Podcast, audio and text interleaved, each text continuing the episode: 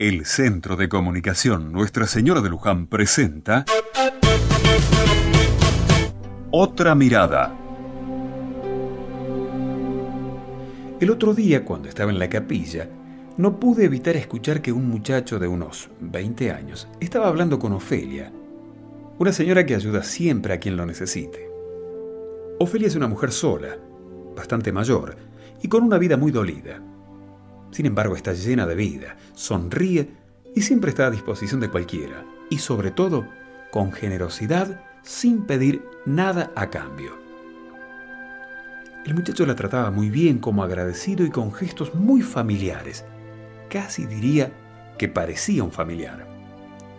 Cuando se fue Ofelia, me acerqué al muchacho justamente para averiguar sobre el parentesco. Y me sorprendió enterarme de que no eran parientes. Entonces le pedí al muchacho que me explicara a qué venía un trato tan familiar. Y con una sonrisa muy tierna me explicó, Ofelia es como una madre para mí. Hace un año yo estaba tirado en la vereda, empapado de alcohol, y ella me levantó y me curó. ¿Te curó? Le pregunté. Sí, me dijo el muchacho, me curó, porque yo estaba enfermo de vicio y de soledad.